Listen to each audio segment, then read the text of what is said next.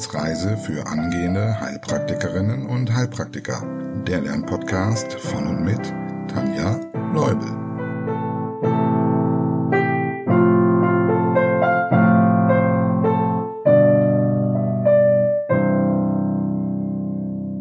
Hallo und herzlich willkommen zu Folge Nummer 84 unserer Wissensreise. Heute geht es weiter mit dem Thema Verdauung. Und zwar mit der Pathologie im Bereich Magen. Und bevor wir starten, gibt es wieder jede Menge Grund zu feiern. Einen großen Applaus für unsere neuen Kolleginnen Martina, Angela und Ina. Ihr habt es geschafft und eure Prüfungen im Januar gemeistert. Herzlichen Glückwunsch euch dreien. Wir wünschen euch viel Freude beim Start in die Praxis und später natürlich auch mit euren Patientinnen und Patienten. Ja, falls du kurz vor deiner Prüfung stehst, am 24. Februar gibt es eine schriftliche Prüfungssimulation. Wir üben online gemeinsam den Ernstfall, machen also zwei Stunden Prüfung mit brandneuen Fragen und sprechen dann ausführlich darüber. Schau bei Interesse gerne auf der Homepage vorbei und melde dich mit deiner Adresse per E-Mail dafür an. Ja, einige von euch haben das Angebot schon genutzt und für die, die es noch nicht wissen, die Wissensreise ist jetzt offizieller Kooperationspartner von Meditrix. Das bedeutet, du als Wissensreise-Zuhörer und Zuhörerin bekommst ab jetzt 20 Prozent bei Meditrix und die Wissensreise profitiert natürlich auch davon. Falls du zwischendurch visuelle Unterstützung und Merkhilfen brauchst, könntest du also wunderbar den Podcast mit Meditrix kombinieren. Du musst nur bei deiner Bestellung den Code Wissensreise eingeben, alles kleingeschrieben. Ja, und falls du nicht selber suchen willst, setze ich den Link auch in die Show Notes. Du kennst Meditrix noch nicht? Dann hör mal in Folge 82 rein, da erkläre ich ein wenig mehr dazu. Oder du schaust dir auf deren Seite ein Demo-Video an. So, und nun natürlich noch ein Riesendank an die neuen Wissensreise-Community-Mitglieder. Kerstin, Melanie, Jeanne-Marie, Stefanie, Heidrun, Anne, Jenny, Ellen, Alexandra, Josephine, Sabrina und Katrin. Herzlich willkommen auf unserem Schiff und ganz großen Dank für eure Unterstützung. Vielleicht lerne ich die ein oder den anderen ja beim nächsten Dienstagstreffen kennen. Und als letzter organisatorischer Hinweis, falls du im Oktober zur Prüfung gehst und etwas individuelle Unterstützung auf deinem Weg brauchen könntest, sicher dir am besten jetzt schon einen kostenlosen Kennenlerntermin. Für März gibt es leider keine Coachingplätze mehr, sie sind alle ausgebucht. Aber für, Okto für Oktober schau gerne unter www.tanjas-naturheilkunde.com. Okay, jetzt aber los zur Kurzwiederholung. Welche beiden Erkrankungsbilder hängen mit dem Barrett-Ösophagus zusammen? Das Mallory-Weiss-Syndrom und das Ösophaguskarzinom. Was passiert beim Mallory-Weiss-Syndrom? Die Schleimhaut am gastroösophagealen Übergang ist vorgeschädigt, zum Beispiel durch Alkoholabusus oder Reflux. Durch heftige Druckerhöhung bekommt die Schleimhaut dann Einrisse, die circa 5% aller gastrointestinalen Blutungen verursachen.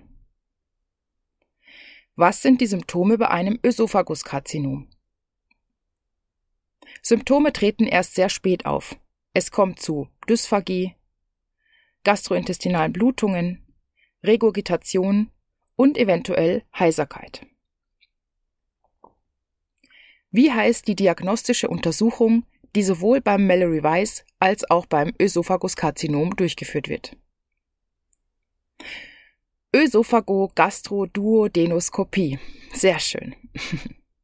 Ja, kommen wir mal zur Wiederholung der Anatomie des Magens. Erzähl doch mal ein wenig über die Lage und die Größe. Der Magen, der ca. 1,2 bis 1,6 Liter fasst, liegt intraperitoneal im Oberbauch, zum großen Teil links. Nachbarorgane sind das Zwerchfell, die Leber, die Milz, der Pankreasschwanz, die linke Nebenniere und der obere Pol der linken Niere und das Kolon transversum. Außerdem natürlich von kranial der Ösophagus und nach kaudal hin das Duodenum. Kleine Wiederholung ab vom Schuss. Wie lautet die Merkhilfe für die retroperitonealen Organe? Zwölf Hasen baumeln niedlich auf und ab. Wobei zwölf für zwölf Fingerdarm steht, Hasen für Harnblase, Baumeln für Bauchspeicheldrüse, niedlich für Nieren, auf und ab für auf und absteigender Dickdarm. Nenne die Bestandteile des Magens. Da hätten wir den Mageneingang oder auch Cardia, die Magenkuppel oder Fundus, den Magenkörper, also den Korpus, den Magenausgang, den Pylorus. Eigentlich besteht er aus drei Teilen, nämlich dem Antrum pyloricum, dem Canalis pyloricus und dem Pylorus selber. Außerdem gibt es noch die kleine und große Kurvatur. Wie erfolgt die Versorgung und der Abtransport beim Magen?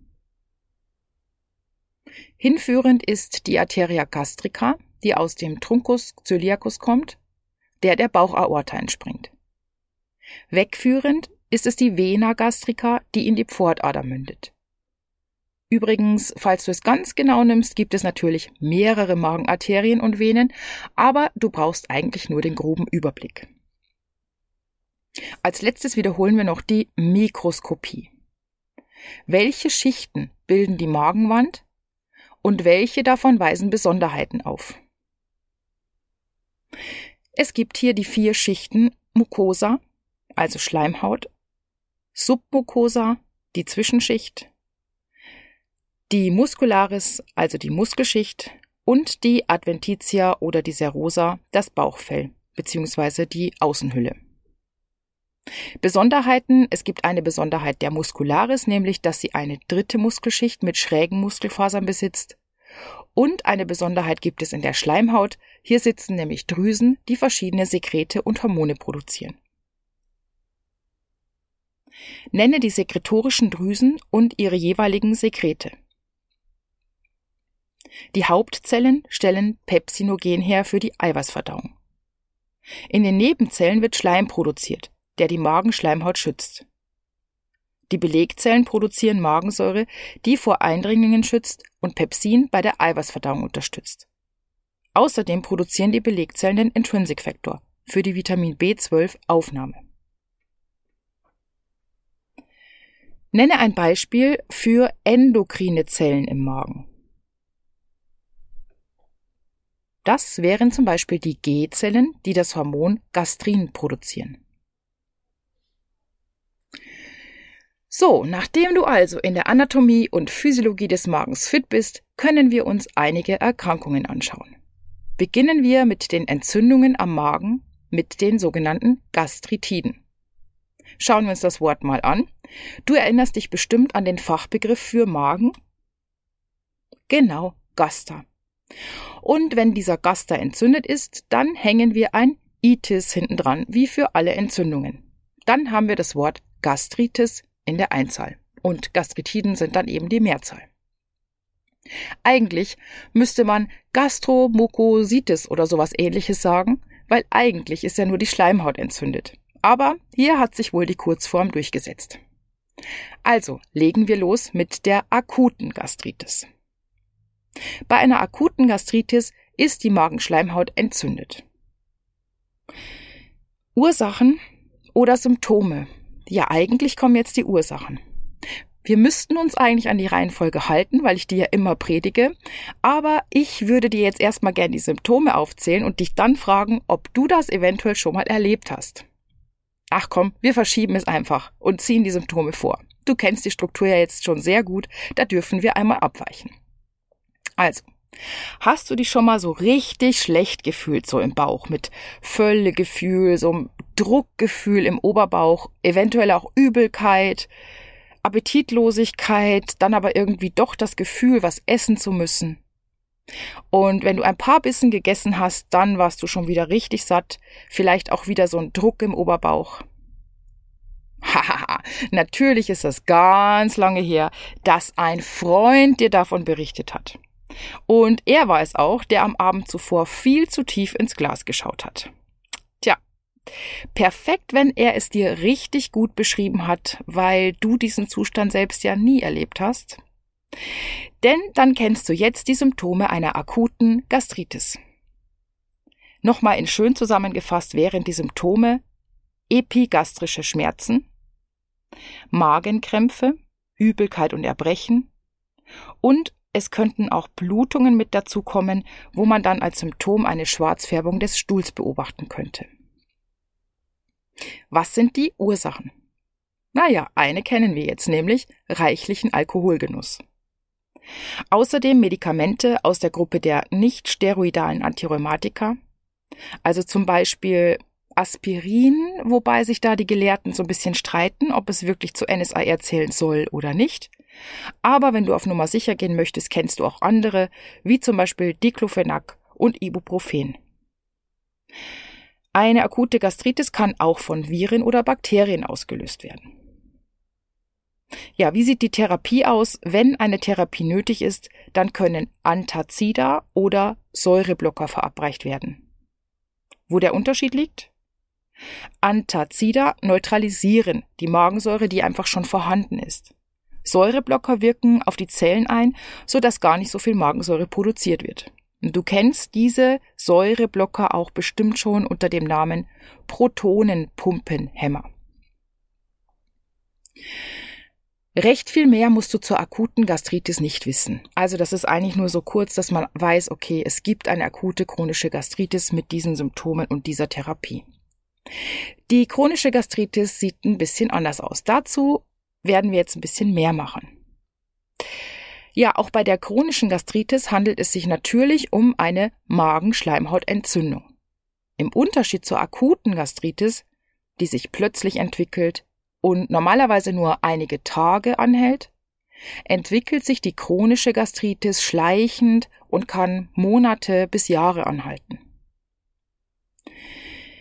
Ursachen der chronischen Gastritis können langfristige Reizungen sein und dadurch eben Entzündungen der Magenschleimhaut. Also sowas wie wiederkehrende Infektionen, langfristige Nutzung bestimmter Medikamente oder auch chronische Autoimmunerkrankungen oder andere Faktoren. Um es ein bisschen einfacher zu machen, gibt es aber hier eine schöne Einteilung in drei Gruppen, nämlich die Typ A, Typ B und Typ C Gastritis.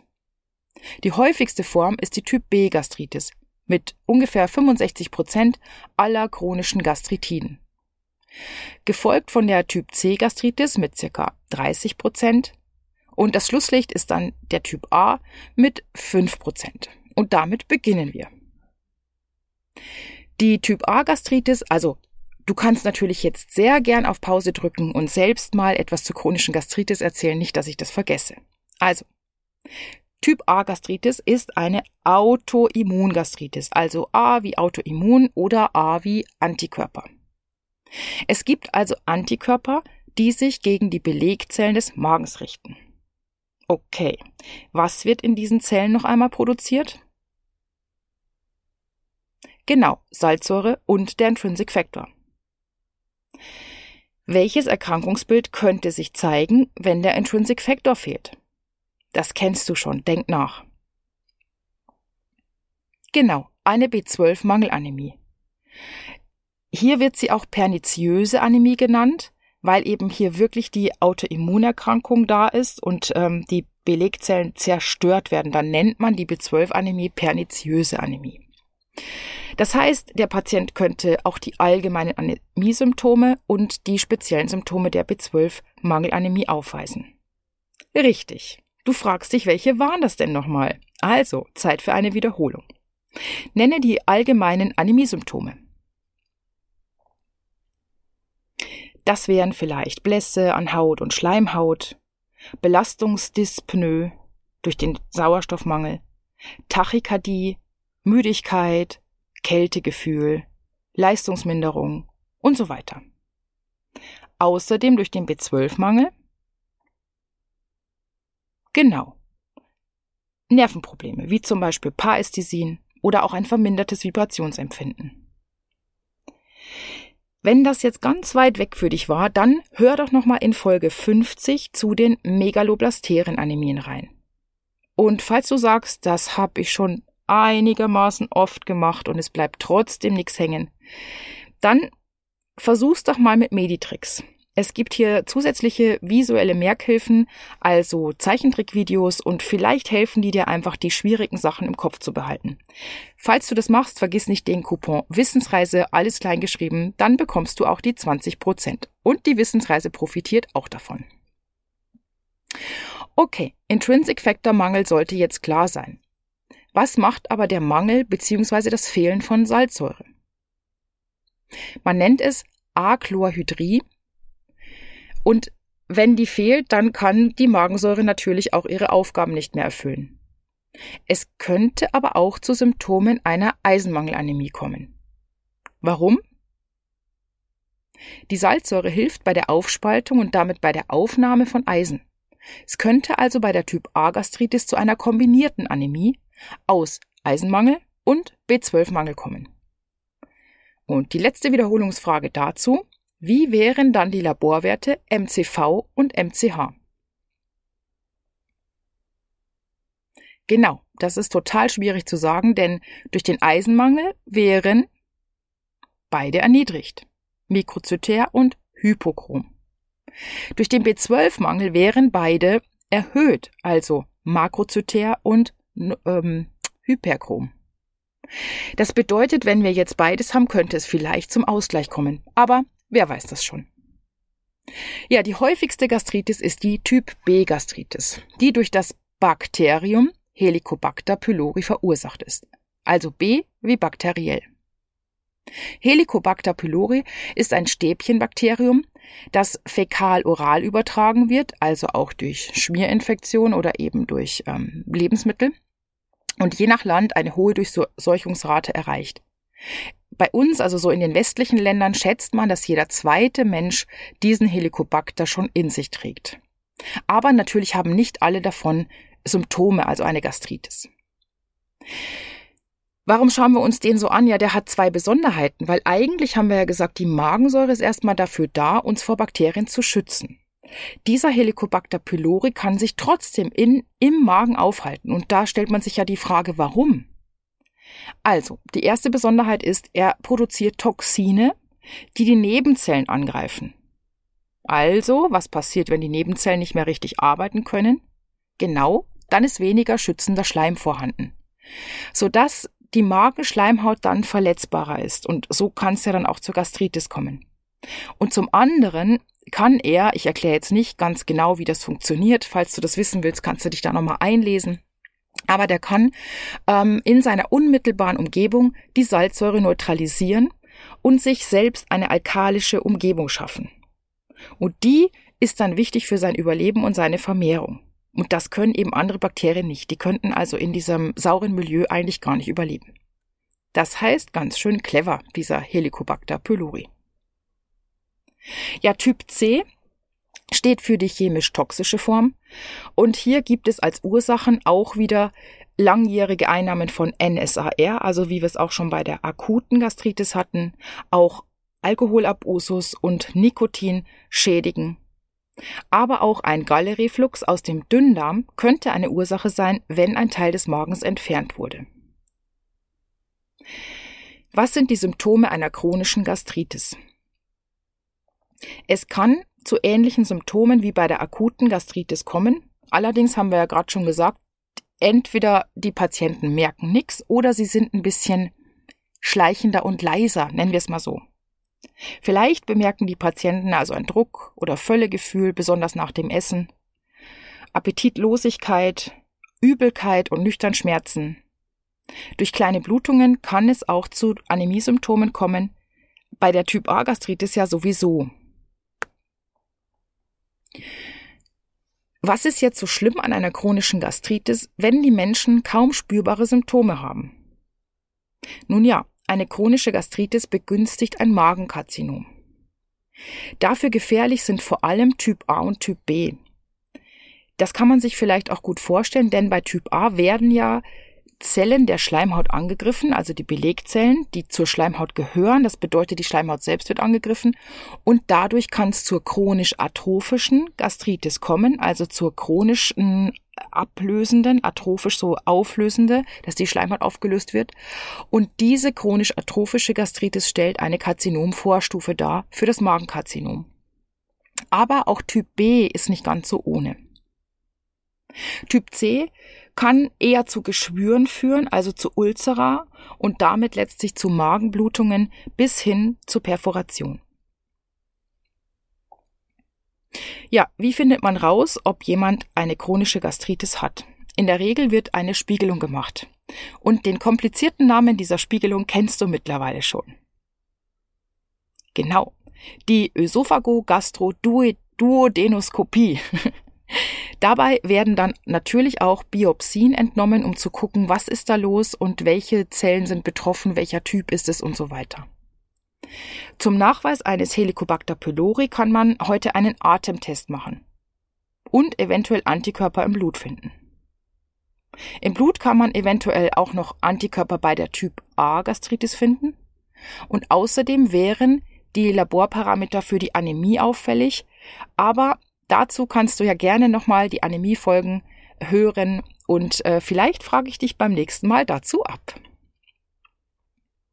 Wie sieht die Therapie der chronischen Gastritis aus? Sie hängt ab vom Typ. Bei Typ A muss natürlich Vitamin B12 verabreicht werden und hier parenteral, weil es eben sonst ja nicht aufgenommen wird, weil der Intrinsic Factor fehlt. Also unter Umgehung des Verdauungstraktes. Außerdem ist es wichtig, dass ähm, regelmäßige Kontrollen erfolgen, weil eben das Risiko für das Magenkarzinom erhöht ist. Bei Helicobacter pylori-Befall gibt es eine sogenannte Eradikationstherapie oder auch Triple-Therapie genannt. Das bedeutet, es werden meistens zwei Antibiotika und ein Protonenpumpenhemmer verabreicht. Bei Typ C sollten natürlich auf jeden Fall die Noxen abgesetzt werden, also NSAR oder Rauchen, Alkoholkonsum und so weiter.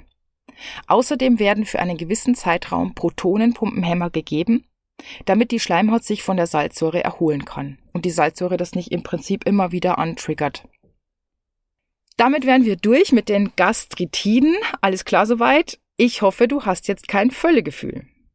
Ja, ich freue mich wie immer über E-Mails, über Nachrichten, wenn du den Podcast weiterempfiehlst, mir auf Insta und YouTube folgst oder wenn du ein kostenloses Kennenlerngespräch für dich reservierst.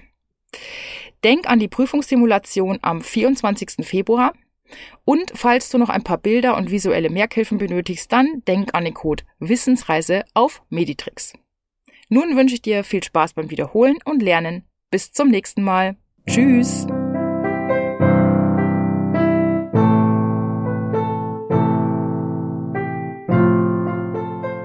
Das war eine Etappe auf der Wissensreise für angehende Heilpraktikerinnen und Heilpraktiker der Lernpodcast von und mit Tanja Leubel.